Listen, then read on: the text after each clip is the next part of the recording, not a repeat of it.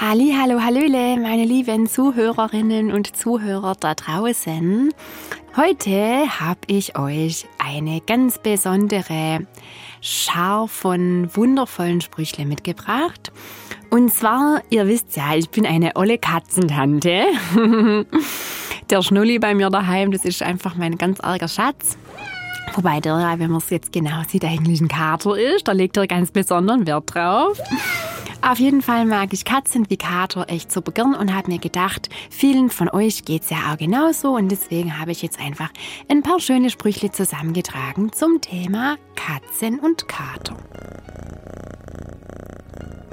Eine Katze ist ein menschliches Herz nur in Fell. Katzen sind das Einzige, das nicht weniger wird, wenn man es teilt und Kater.